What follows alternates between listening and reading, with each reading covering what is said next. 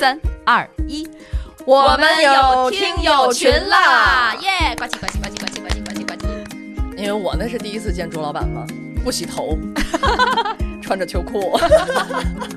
然后当我说到这个播客的节目的时候，他们就说我当时眼睛都在发光，啪一声惊雷。我们的节目哦，又再次上到了首页啊！还是 Top One。交警下来以后就一句话：天津黑吗？不黑呀、大白天的，嗯，不黑你开灯干嘛？哎，火，好嘛！就来听听我们原汤化原食儿吧。哎，从头到尾再听一遍，没准有新的收获。你就可以燃烧吧，小耳朵。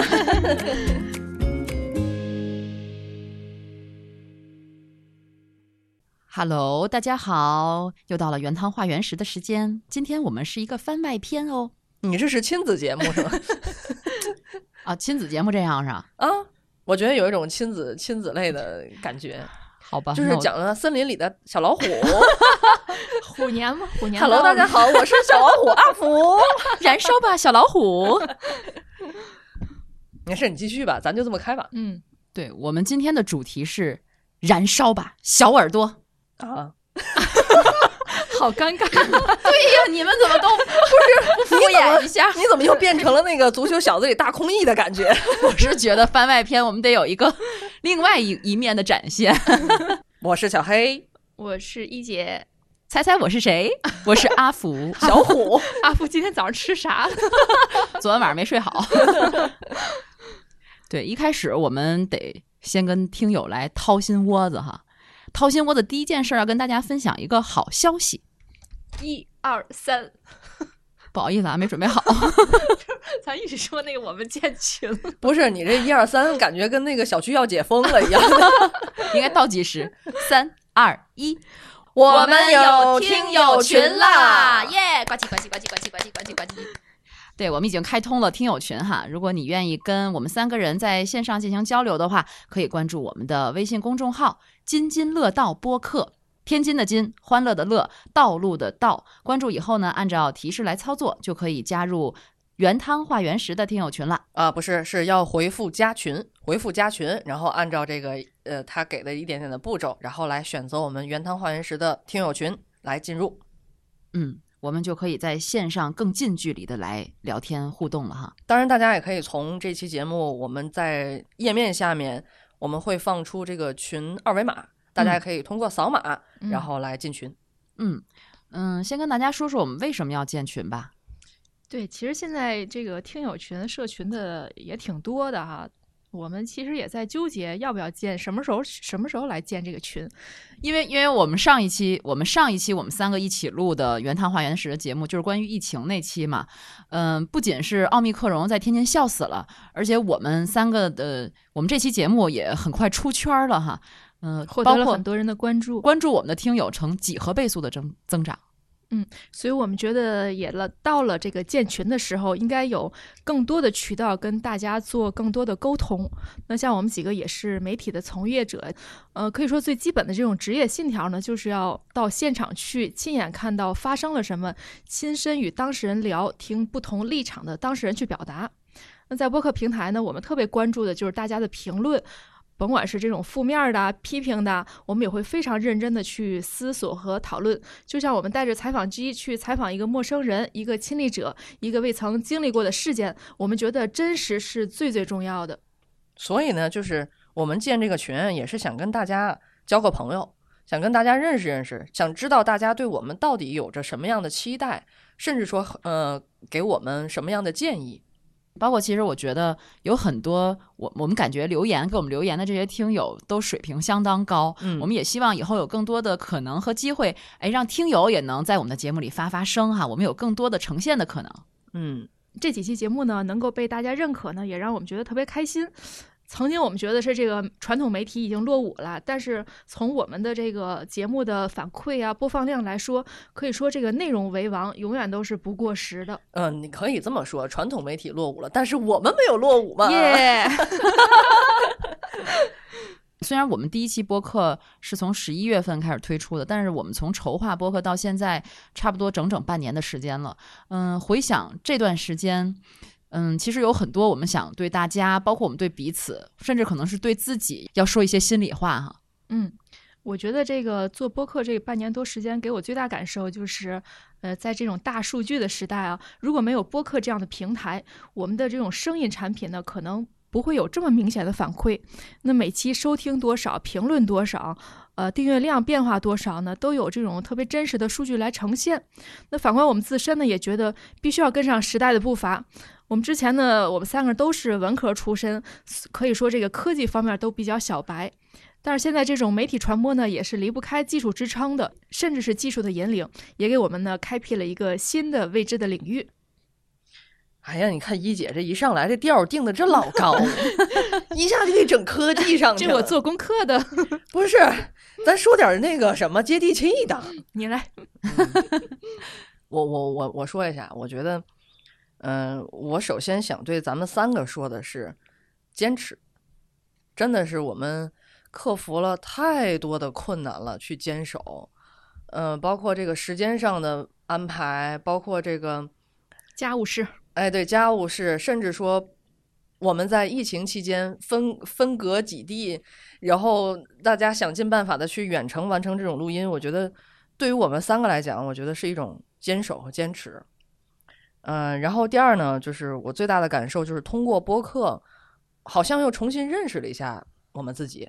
而且又重新认识了一下我们的这个职业，我觉得很有意思。就是我们的声音很少会被人听到，也许被听到，但是我们不知道，哎，没有反馈，对，不知道。但是在播客呢，我们看到了大家对我们的肯定和认可，然后好像这也是干这个职业这么多年第一次通过这样的方式来认识了自己这个职业，并且收获了一种成就感。嗯，其实说高大上一点，这就是。互动的价值哈，嗯，但是其实从我们内心来讲，就是我们有一些话想要给大家来分享，但同时呢，大家又给我们很多的反馈，让我们觉得，哎，这件事情是真的很有意义。尤其比如说这个所谓我们日常的工作，可能跟播客的区别就在于这个两个英文单词，就是 radio 和 audio。可能你日常的工作有的有些时候它就是。这些成品、这些成果就是转瞬即逝的，但是在播客这个平台上，我们会发现它一直在那里。就大家有可能听了我们这这一期节目，可能会回去考古听我们最早的节目，就是我们从数据上会能得到这样的一些信息反馈，让大家能够一直到关注到我们每一步的成长，关注到我们每一步的努力。所以我觉得这个是特别有意义的一件事情。就是所以呢，我们今天呢，其实要跟大家盘点一下。这不是最后快过年了嘛？咱也轻松轻松盘点一下我们这个原汤化原石这一段时间以来的大事迹，让大家更深入的了解一下我们。我们设计的方式呢，可能是用了 Q and A 加结合大事记的这个推进的方式哈。嗯，也可以算是我们一次新的探索和尝试了。嗯，对，刚我看到这个 Q&A 的这个试卷子的时候，我就 有一种写答卷的感觉。年前最后一考，我这个导播稿啊打出来了，是两张 A4 纸，我这么拿着，我特别像答卷子。及格了才让你过年啊！第一个问题，对，第一个问题，其实我们是一个陈述的陈述性的问题哈，就是我们什么时候开始想要做这件事儿，其实是一个必然，也是一个偶然。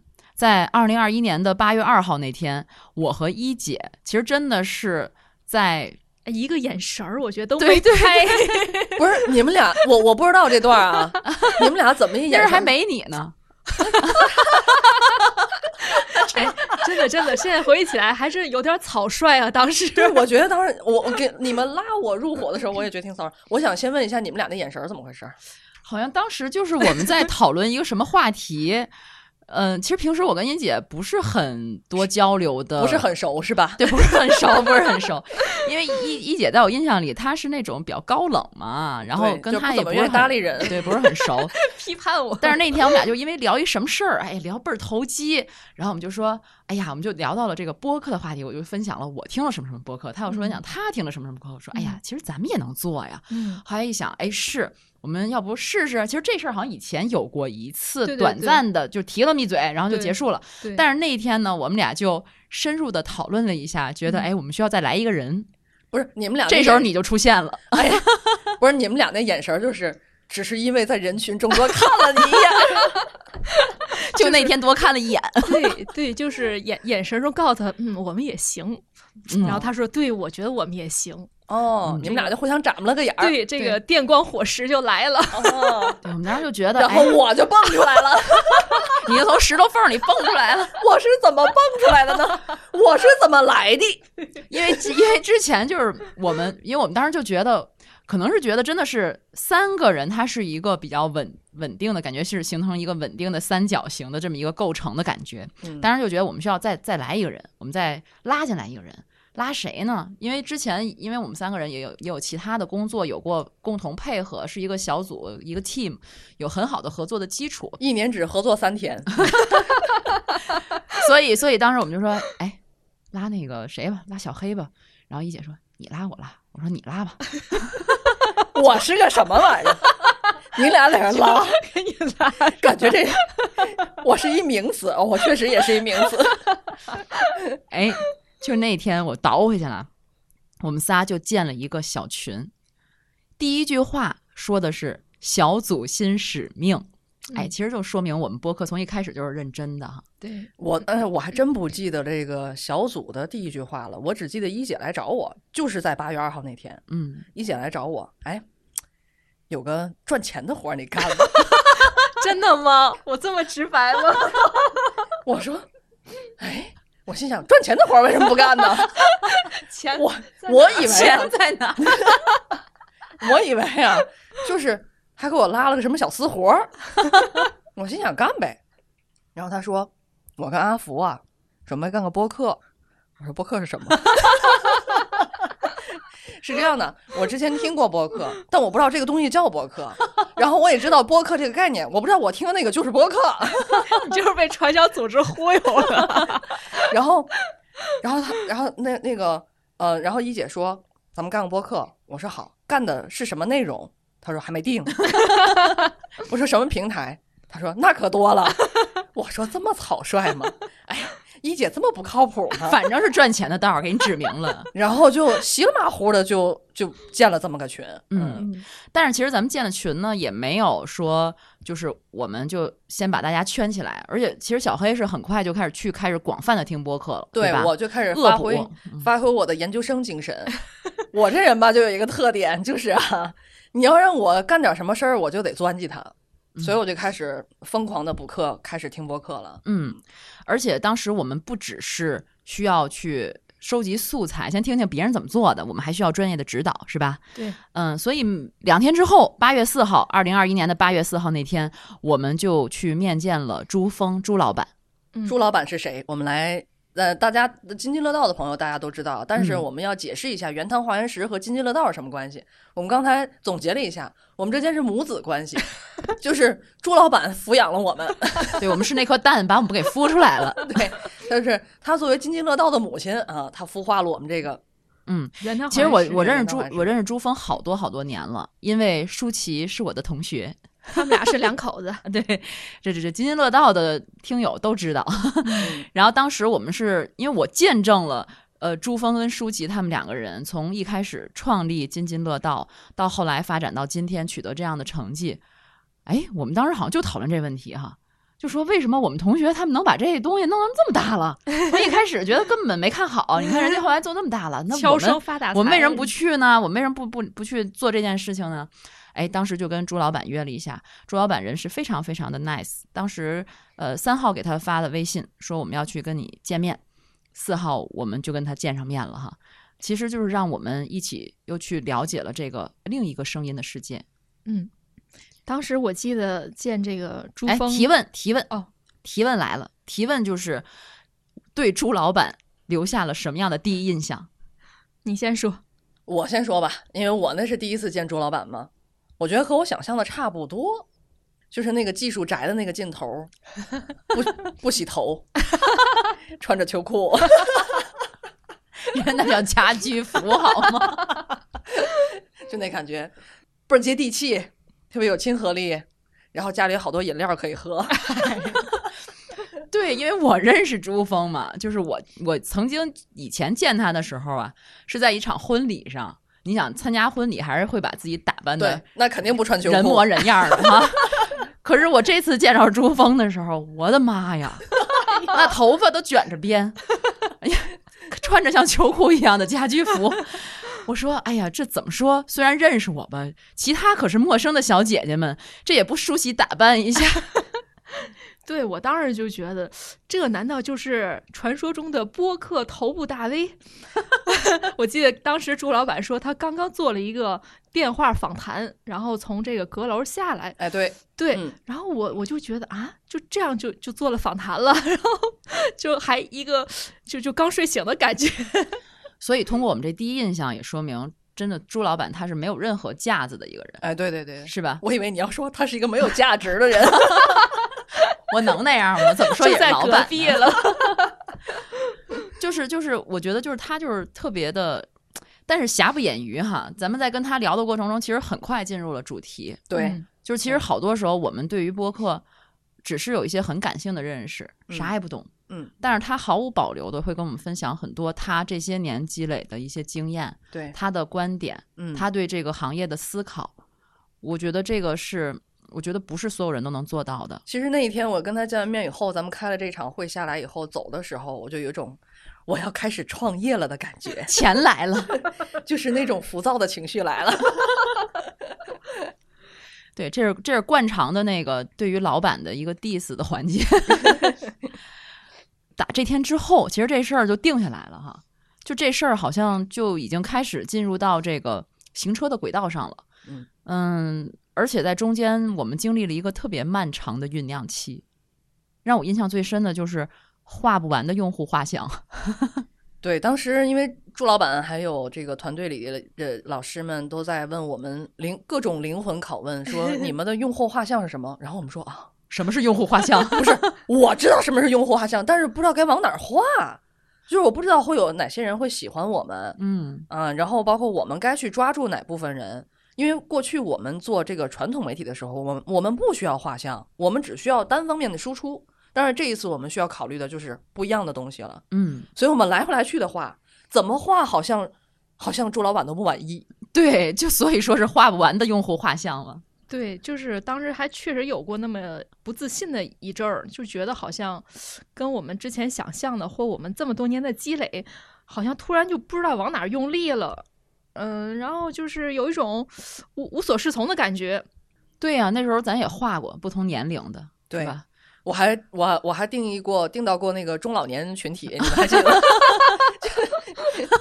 我们做银发节目，哎，对，就是银发，因为你像我爸他们也听博客，但是都听什么易中天，哎，对，如果 如果我们的听友里真的有银发一族，请给我们留言点赞。这真的 未未来可能真的是一个趋势。对对对，我们其实这个用户画像还在一直摸索中，包括现在听友们是什么样，其实我们还是没有特别明确的概念。也希望大家通过加入我们这个呃社群，给我们更多的反馈。呃，大概大概我现在有一个概念了，因为嗯已已经有听友在加我加我的微信了啊，人缘最好，小黑。就是啊，他一上来就会喊你小黑姐，哎呀，我说，我说直呼其名多好，世界就和谐了。就是我感觉啊，好像听咱们节目的还是年轻人居多，嗯说明了什么？说明了什么？画像准。说明了我们也还年轻。对，等我们有听友群了，这画像就更清晰了，对，可以上色了。嗯嗯，嗯，哎，提问来了，做播客让你开始有使命感的一刻是什么时候？我觉得就顺着这个画像来说吧，还是说写策划书的时候，就之前还是有种这个闹着玩儿感觉。包括刚才跟这个小黑跟阿福当时怎么初创这个播客，怎么一对眼神儿哎就把人拉天天喝着进来。喝着奶茶在，那儿写策划书是吧？合着你一上来是闹着玩儿的是吗？我一上来就很认真，你对这段感情太不严肃了。主要小黑是抱着赚钱来的，我是那种我既然单纯，我加入了就要好好好好干，合着你是玩儿的，是你只是玩儿玩儿是吗？被伤害。忽悠来了，把小黑忽悠来了。但是一，一到写策划书，我突然觉得，哎呦，这个事儿是来真的啦，然后得落在笔头了，得好好思索每一个环节了。而且之前朱总也给我们看了别的栏目的策划书，当时就觉得我们的差距还是蛮大的，人家能写这么多东西，就觉得还是有点小压力的。嗯，你是写策划书的时候，其实我是我们策划书，包括我们的那个画像。其实我们自己不知道画成什么样啊，但是我们的团队认为我们画出来了，团队认为我们定位也定出来的时候，呃，我见到我们播客 logo 的那一刻，嗯，就是原汤化原石那个又，其实大家可能 我没没给大家介绍过，其实你看那个图标，它其实背后又是笑脸，它又是饺子，嗯，对，只有吃饺子才得喝原汤化这原石嘛，对其实它有很有几层寓意在里面，还有就是这个饺子汤还是个蓝色的，很温暖。嗯，很清澈，嗯说明很清澈。嗯，所以当时见到 logo 那一刻，哎呀，一下子使命感就来了，就要就觉得啊，我们要开始了。就是你觉得那是是一个文化符号对吗？就是属于我们那个符号。没没想到那一层，他就是从那时候也开始认真了。我到今天才知道这些事儿。两个玩票的姐姐，我告诉你们，我的使命感有两次。第一次使命感是你们让我起节目名字的时候，哦，我那使命感，那使命感，我起到原汤化原石这个这个这个题这个名字已经都得是二十多个了吧，得有二二三十个了吧得。我从起名字的时候就各种在想，想我们的画像，想我们的定位，想我们未来要说些什么，我都在考虑了。呃，然后原汤化原石这个这个这个名字定下来之后，我觉得心里踏实了好多。然后再一次有非常强烈的使命感的时候，是我们的预告片上线。嗯我们的预告片，我不知道你们你们应该还记得，就是题目叫“在播客”，我们想再和这个世界谈谈。其实这个这个这句话也是我有我自己的认知啊，在年轻的时候，让我难过的是失败，但是失败呢，你可以用成功去克服它。可是我工作了这么多年之后，我觉得让我难过的是很多无奈，就是我好像和这个世界谈不拢了。好多让我无奈的事情。然后在二零二一年八月二号，我答应你们要加入播客的时候，我就觉得，我觉得这是对我来说是一个新的世界，所以我想在这个世界再做新的尝试。所以我说，我想再和这个世界再谈谈。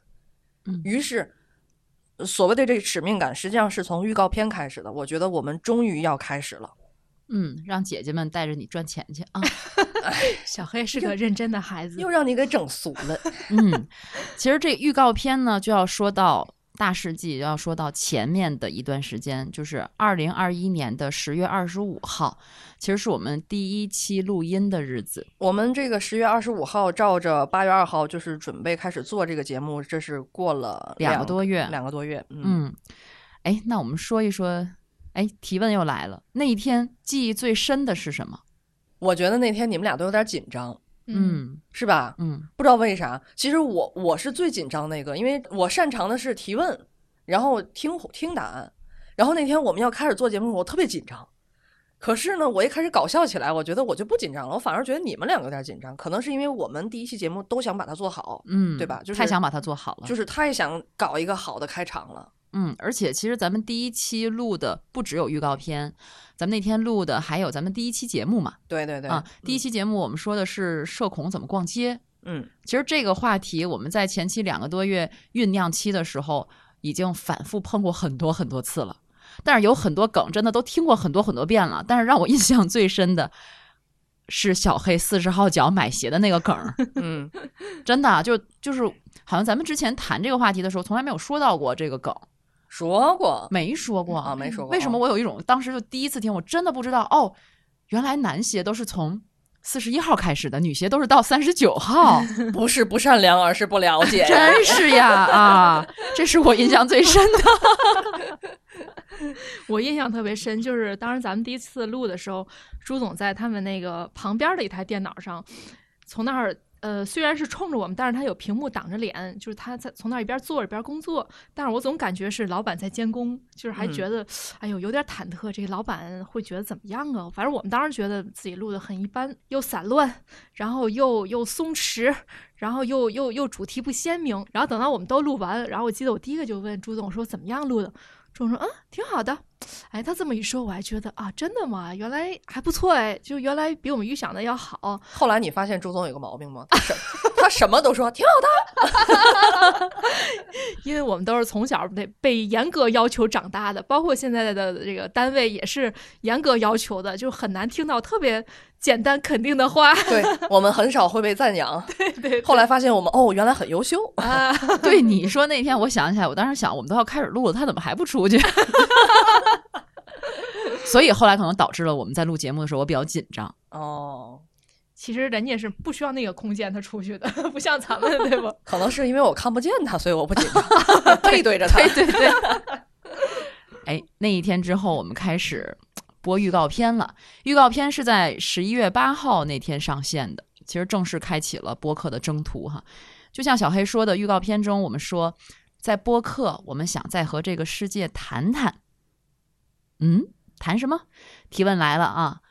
既然我们播客是从二零二一年开始的，那二零二一年这个世界在你眼中是什么样的呢？一姐先说。嗯，我觉得啊，就是我觉得这两天也经常看一些年底总结的一些文章什么的，包括视频，然后很多人就说，从二零二零年这疫情开始，这个到二零二二年这两年的时间，感觉就是一晃而过，好像被偷走了似的。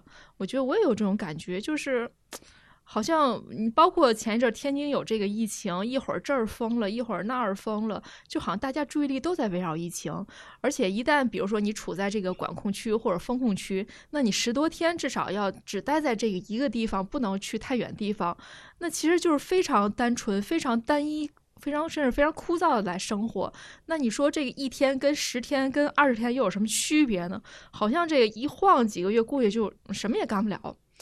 不过，不过，我觉得对于我们来说啊，尤其我感觉特别幸运的是，二零二一年我们做了这个播客栏目，可以说是我今呃去年吧最大的这个收获。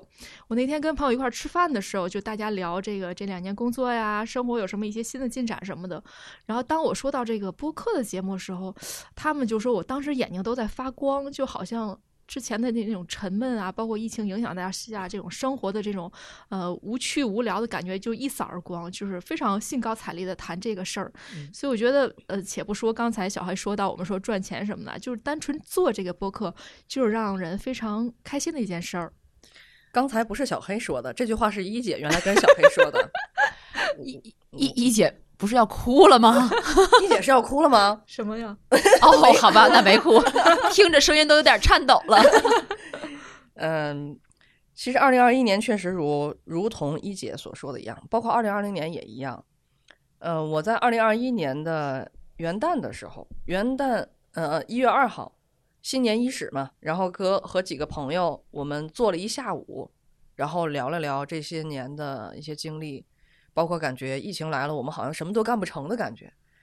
但是当时我们聊完以后呢，哎，大家又觉得又充满希望。我当时在朋友圈里就更新了一个我的签名，叫“纵情燃烧吧”。还是年轻啊，还更新签名，还有的可烧。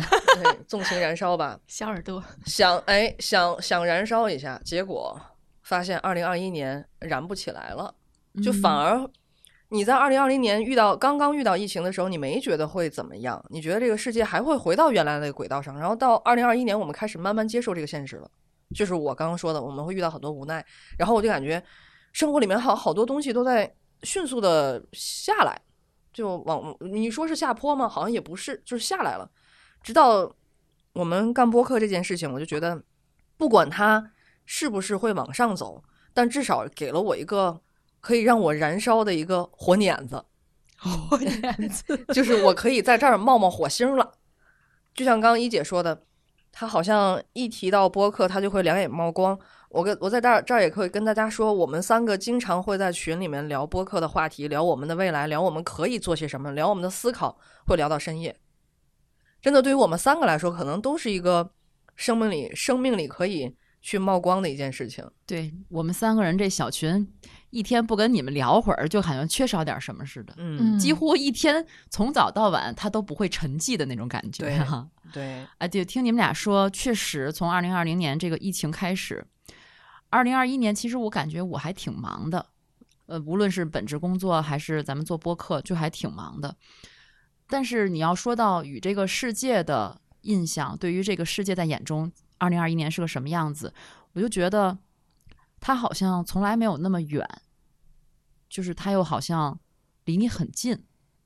就是以前没有疫情的时候，其实我们经常会走出去嘛，出去走走看看。就是你好像觉得世界它就是近在掌握的感觉，但是现在你只能通过一些网络的，就是网络的线上的一些视频也好啊，或者是一些其他的方式，线上跟国外的朋友去聊天交流，只要通过这种方式去联系，所以就是感觉好像很遥远。前两天一姐在我们的群里分享了一个全球在二零二一年这一年的一个事件的相关全球事件的混剪，嗯其实当时特别受触动，那个剪辑很棒，很精彩。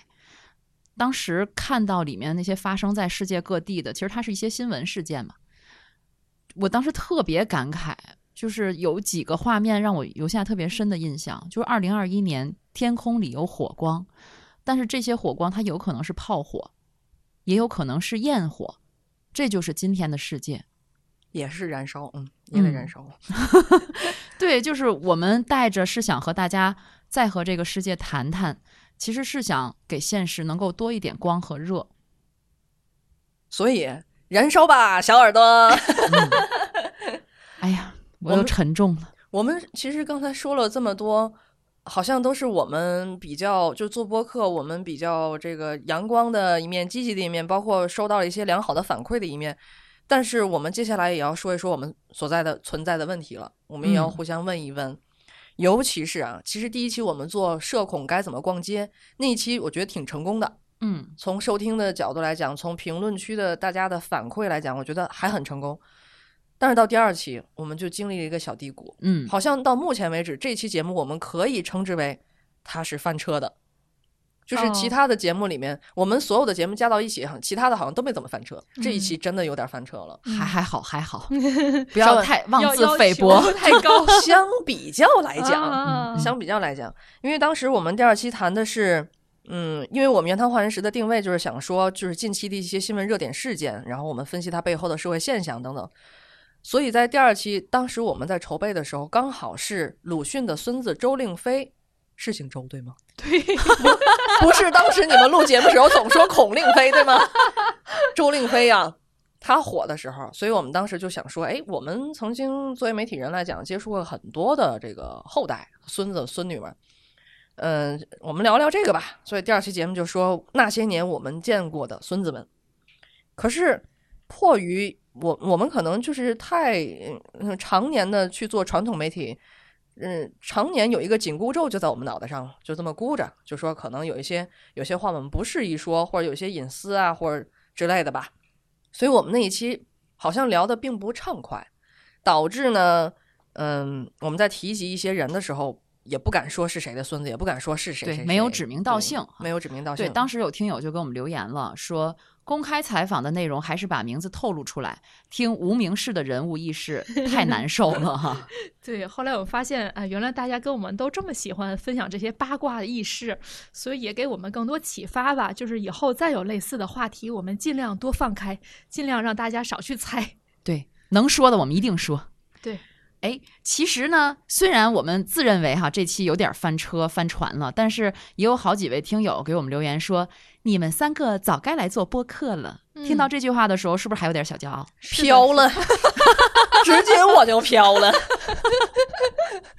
怪我们喽，没有早点把你孵化。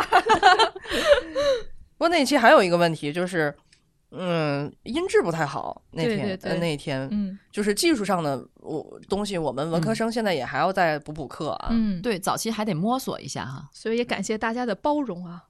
好，那时间就来到了二零二一年的十二月三号。这一天，嗯，距离我们创办播客，从距离我们第一期上线吧，这是有两个月的时间，嗯，两个月一个月，一个月，我们哦十一月八号第一期上线，双十一嘛，对我们只有一个月的时间，我们的第三期节目出来了。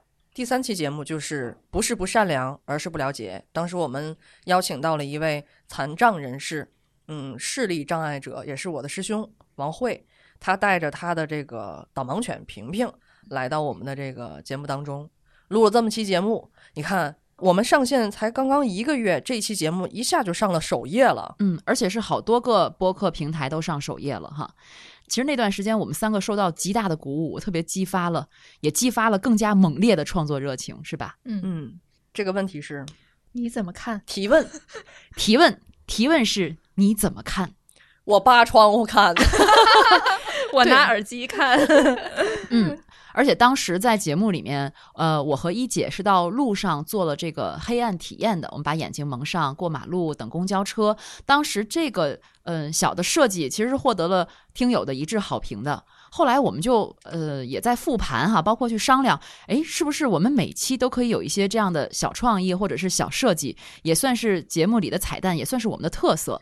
后面我们也做了很多尝试哈。对，就是我们有几期节目里还去采访了，做了这种盲采，就是采访了一些周围的朋友或者是这个普通的市民、陌生人，把我们的一些呃节目中涉及到的问题也问问他们，听听这种真实的反馈是什么。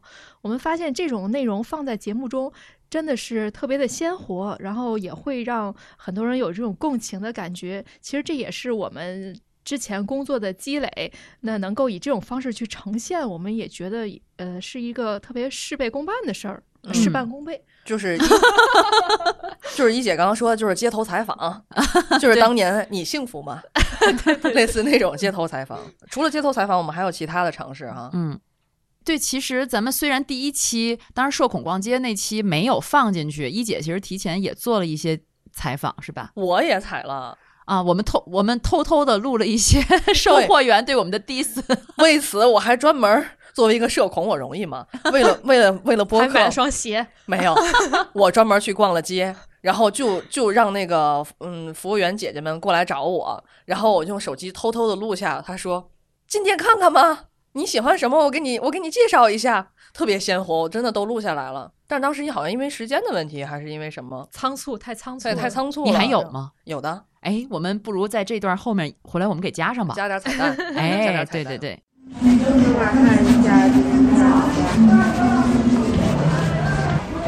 有喜欢可以试试，现在秋款两件七折，冬款两件八八折。嗯我们三个还有过一次非常激烈的探讨，就是，嗯，我们都在说这个你做播客做节目应该有什么样的特色，对吧？我们也一直在找我们的特色。我当时就在跟他们俩说，我们的特色会不会就是百变呢？嗯，就是多变，每一期都要给大家一些不一样的尝试。我们每一期都有新的花样。我就跟我就问他们两个，我说会不会有有一部分听友就说，看完这仨，下下一期还能有什么花招？嗯，所以我后来我们有一期过年哈，过节过节送礼，欧嘞欧嘞欧嘞那期，对那期我们是增加了一个互送礼物的小任务。那期感觉也挺有意思的。其实嗯对于我来说，也是一次新的尝试，就是把个人的这种经历和三呃呃和两位主播的经历这个结合在一起，然后又去挑选礼物，然后又在节目中去呈现，然后又要引导大家，或者说去向大家去提问有没有什么心仪的礼物或送礼的方式，可以说是一个特别立体的一期节目。对，我们嗯在那期节目里面，我们就是在现场话筒前拆的礼物，在此之前我们都不知道。嗯，可是你们知道吗？就为了要给你们俩买这个礼物，你们俩差点把我送进隔离点儿，你知道吗？又在吐槽，就是我去给他们俩挑礼物那个地方，大家也知道，就是一月份嘛，天津有有一波大的疫情，然后那个当然有很多那个确诊病例，就曾经去过我去的那家商场，然后就是各种轨迹重合，你知道吗？然后爆出疫情来以后，我一看他们那轨迹，我赶紧就翻了翻。我上一次去这商场时间，就是在这个送礼物之前。录制之前我去的，嗯那也是最后一次去。好在好在啊，已经超过十四天了。你该感谢有这契机，要不然你之后肯定还想去。呃，对，有这可能。呃对，后面我们还会有更多的尝试和探索哈，大家也敬请期待。嗯，时间又往前推移了，哎呦我的妈！这回不是亲子节目了，这会儿是什么？是什么节目？历史类。哎，对对对，时间哎呀，这我还写错了，时间来到了二零二二年的一月十七号，我们迎来了一个小巅峰，啪一声惊雷，我们的节目哦又再次上到了首页哈还是 top one。啊，Top One 呢？这个特别激动，特别。至今都在那个在在这叫什么蔓延的这个这个回播当中，对，而且我相信老板一定很开心，因为我们的收听量刷新了他的这个播客整个这个矩阵的记记录。我们现在已经成为了津津乐道最受欢迎的节目，我们排在了第一位。哎呀，三百多期节目，这低调一点，对呀低调一点。好吧，好吧，我们说一说听友的反馈吧。听友说这期节目让大家重新认识了天津。嗯，哎，那我们今天就让大家再深入的来认识一下天津，好不好？这次这个疫情，其实我我们也没想到天津突然就出圈儿了。虽然这个疫情，比如在武汉啊，在西安也挺受关注的，但是天津这次出圈儿还真的不是因为疫情多么严重，而因为天津人的性格，包括天津城市的特色，包括我们在节目中说的各种天津疫情下的趣事什么的，就成了一个，哎，特别让这个拉拉动收听率，同时也让大家关心天津的这么一个点。你们还记得几年前有场大雨？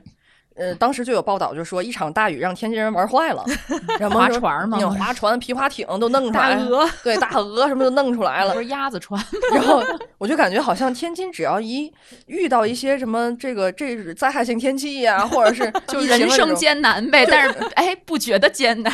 就是遇到疫情啊什么，就全国人民好像都等着看天津人该怎么把这场事儿玩坏，有这种感觉。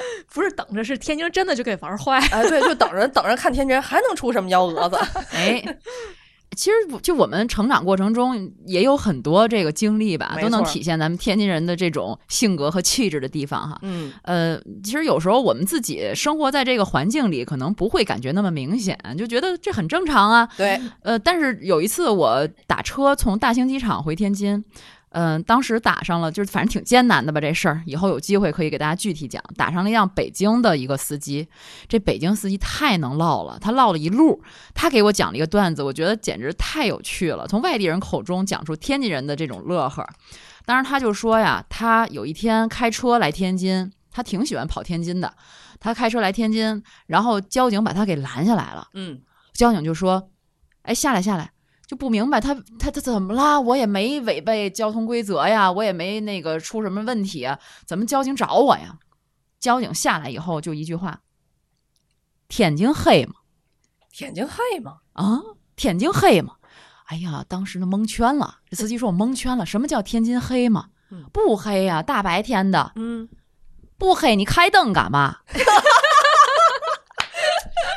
他可能误把那车灯给开开了，开着灯在路上跑，交警看见把他拦拦下来了，这不还不明白？这不就是一个小相声吗？对对对对？哎，你说相声，我当年在外地上大学的时候，你想我是一个不会说天津话的人，我嗯我是在滨海新区那边嘛，然后我们同学就一直说我和另外一个那个我们专业的天津的，他是杨呃西青区杨柳青人，他就说你们俩往一块儿，你们俩一说话，感觉就在说相声。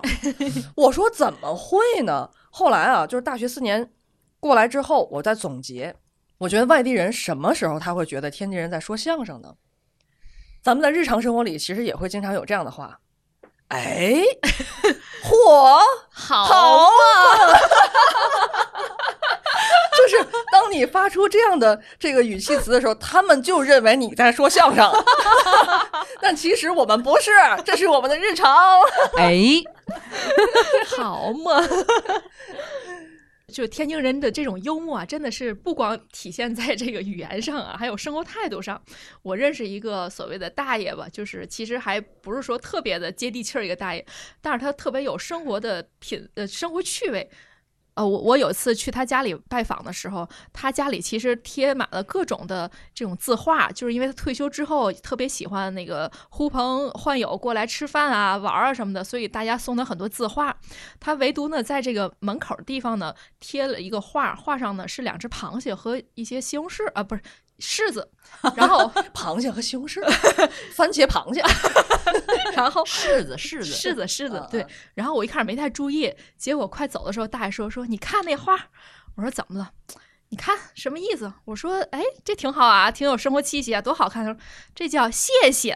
我说，哦，两只螃蟹叫谢谢。他说，对，就是所有人从他们家出来的时候，一看见那个说谢谢，就是感谢你今天来我家拜访，哦，就这种生活态度。我以为是世事和谐呢，我我以为是垃圾套餐呢。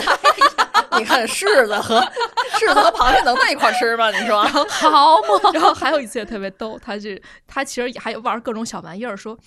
这个是纯天津话，说，哎呀，那天啊，我这个我特别现在特别特别爱问那个小杜，我说小杜谁说啊？那天我们那个儿媳妇跟那个丈那个婆婆打架，哎呀，非得让我给那个做评判，做的那个让让让我说谁有理。我说怎么办呢？我问小杜吧，就说小杜吧。我说谁是小杜？我说 小杜小杜，这个儿媳妇跟婆婆打架该怎么办？是小爱同学的朋友，就是那个智能音箱啊。小杜说：“小杜说，一二三，有三种办法，怎么了？我还真有是吧？然后说让他们听，哎，一听完就不答了。哎呦，我笑死我了！哎呀，说到这个天津大爷哈，前一阵儿有一个，因为疫情不都出不来了吗？有的就是或者是一般放假了，不在家看看孙子辈儿什么的。天津有一大爷火出圈了，大爷在自己家露台上。泼水建了个冰场，你知道吗？哦，我看那个。然后大爷可讲究了，就是这个冰层底下还都好几层，包括什么隔水层啊，什么，它等于相当于是在他们家架空，不会漏到底下去，得防水。对，得防水，它是架空上来了好几层。嗯。然后大爷特别逗的是，这个弄水不行。得放奶，把奶跟水混合了冻上，它有韧性哦。跟大爷学长知识了哦，而且大爷特别特别的环保，他把这个水泼成这个这个这个混合奶的水泼成这个冰面之后，跟孩子在上面玩，他还有一个回收装置。他当时泼出去的是四个木桶的水，他还自己建设了一个回收装置，能最后把这些冰化了以后再收集到这桶里。他夏天养花，他还要浇花。他说这奶不能浪费呀，挺贵的。我以为是回收回来要喝，嗯，哎呀，给花喝，给花喝，给花喝。你说这大爷，我也想说，我我见识过的一个大爷。呃，早年间啊，当时我是做一个人物类的一个节目。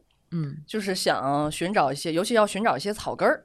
结果那天我是晚上，夏天，我开车，我的车窗也是落下来的，呃，很惬意。开空调 不是，当时天气天气很惬意，就是路过你你说的那个和平区的五大道，路过五大道出生的地方，对他出生的地方，他出生地方王稳庄嘛？谁说的？那是老家，我老生我养我的地方是五大道，和平和平五大道。这个五大道啊。嗯，可能有一些朋友来过五大道，它是这个九国租界，嗯，非常洋气的一个地方，都是那个这个各种哎小洋楼建筑。然后呢，我路过一个小洋楼的时候，门口有一个大爷，当时夏天嘛，穿着大裤衩、大背心儿，抱着一木吉他，就是那种是古典吉他。你们知道这个吉他是分古典吉他和那个民谣吉他那种，它分五弦和六弦嘛。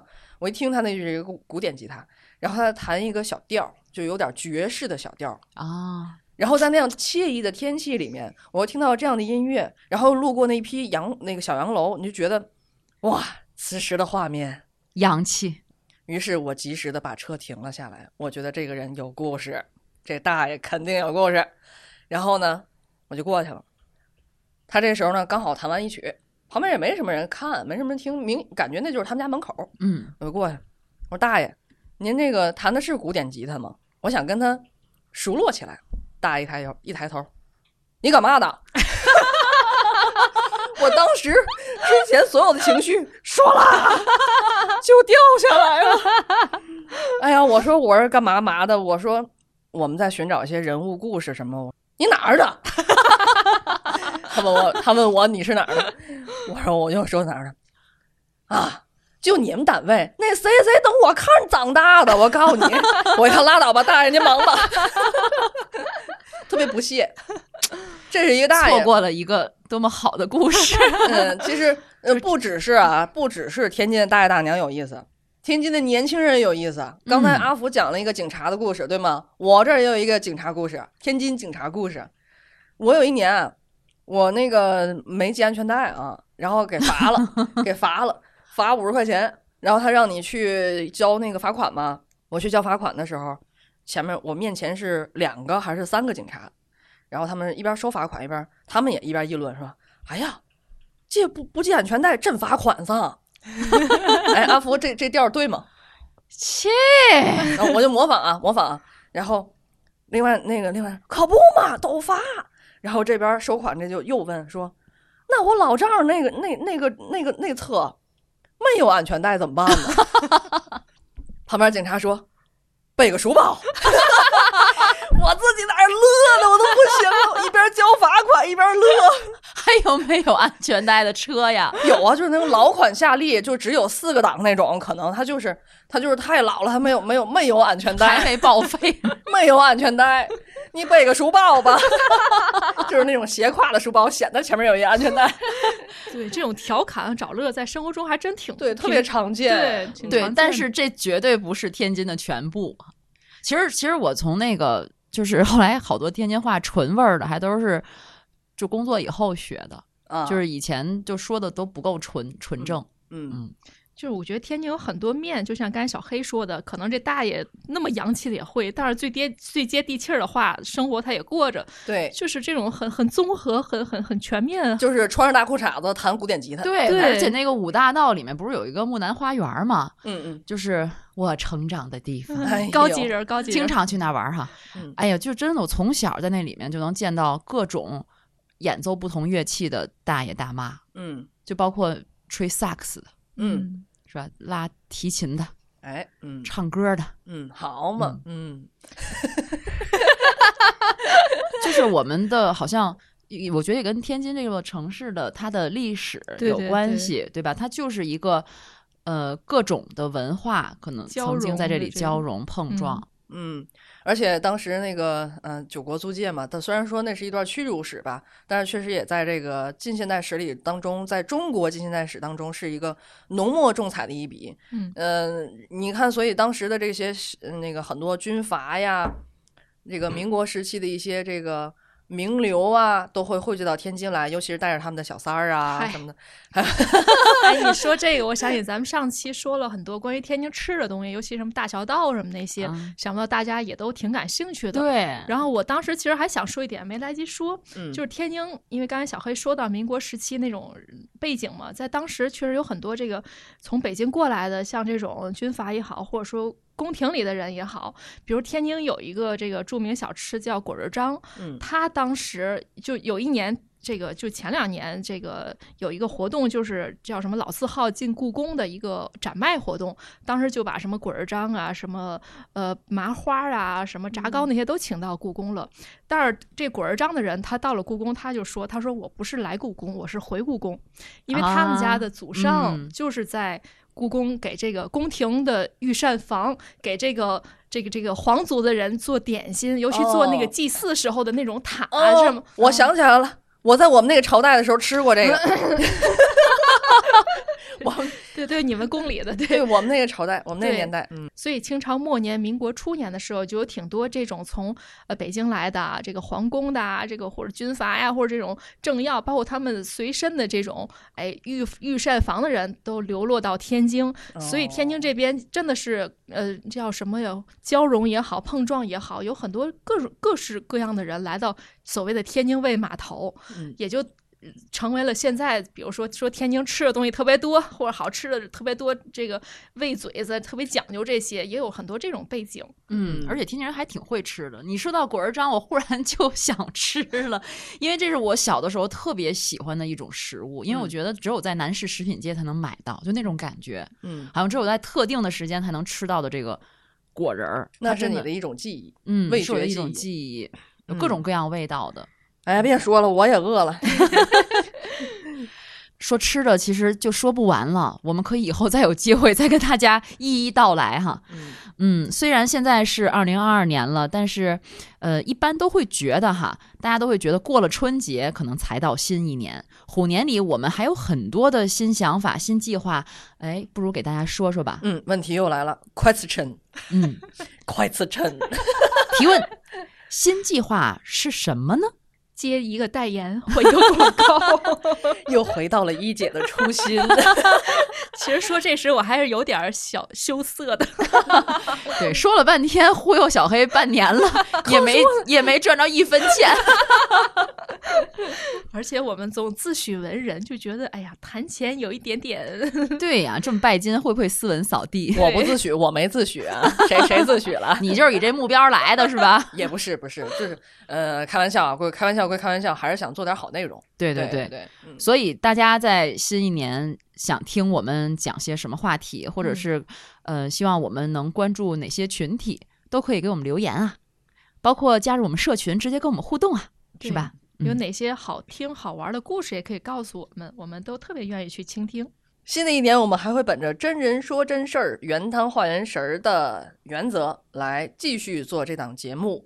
呃，也给大家稍微的小小预告一下啊，可能下一期或者下下期我们就要聊一聊双减啊、房子啊等等的问题，这都是在预告片儿的时候我们许给大家的一些事儿。嗯嗯，嗯，咱先看看开年楼市情况吧。哎，而且也马上开学了，孩子们，哎，孩子们又还 又说点高兴的事儿。今天写了几道题。对，所以就是开社群也是我们新年的第一个愿望哈，而且我们也都是新手，还是希望大家能够多多支持，多多宽容，嗯，多多参与我们的互动啦。嗯，春节这就要到了。嗯，我相信很多朋友可能已经回家了哈，有一些朋友可能还要留在你所在的城市。等一下，这一趴是不是要放一个音乐？当当当当当当 当当当，起走，春节就要到了，继续呀！不论您是回家团圆，还是就地过年，总有几天时光需要消磨。送上祝福的同时，我们三位主播也可以给大家推荐一本书、一部剧，或者一个什么别的东西。应该说各位什么海外的什么华侨华人，守候在手机旁的各位听众，新春佳节即将到来，我们先给大家送上祝福吧，就希望大家都能。怎么说呢？这疫情什么时候结束？其实真的是现在是一个不是很明确、不是很清晰的一个一个一个一个情况哈。所以还是希望大家能够尽量的摆脱疫情的影响，就是活得特别精彩，像我们三个一样。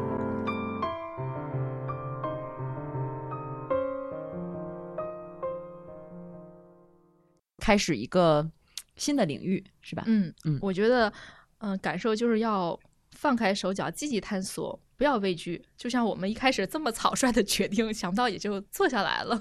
我们不草率啊，哎我不草率。小黑又一副被忽悠样子。好吧，不是要推荐什么？要推荐什么？你们要推荐什么？给大家就是春节这几天，嗯，除了看春晚，实在是没什么事儿干了哈。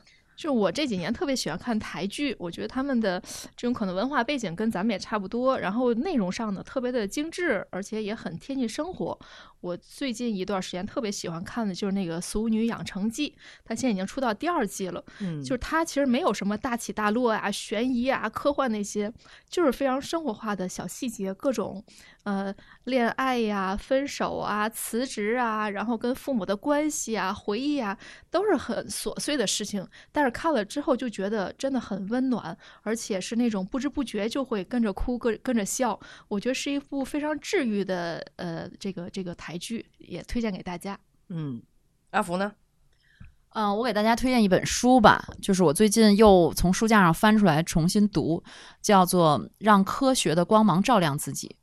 嗯，这本书其实写的很 早，就是这个本书是八四年写成的，是一本小册子。童儿童读物吗？呃，不是，不是，不是。其实你想，八四年那个时候，其实是小人书，嗯其实是那个时候，呃，改革开放的最初的那几年，其实有很多大家对于理论的，包括对于科，就是那时候不是那个科技、科学技术第一生产力提出了，然后还有就是那个时候有很多对于一些新的理论的一些思辨的一个过程，就是十一届三中全会之后吧，嗯是吧？大家对于这个新的这个这个就是是就是啊，不说不不说太多了这块儿了。总之就是，我觉得用科学的光芒照亮自己这本书，其实它再版的时候，我我家里这本都是零五年的再版的了。但是我最近就忽然特别想把它翻出来，就每一次读它，可能都有一些新的收获。虽然是一个比较早的书，可能我们现在这个时代再去读的话，有有一些它已经呃不是符合现在的这个呃实际的情况了，但是你依然会从那里面读出好多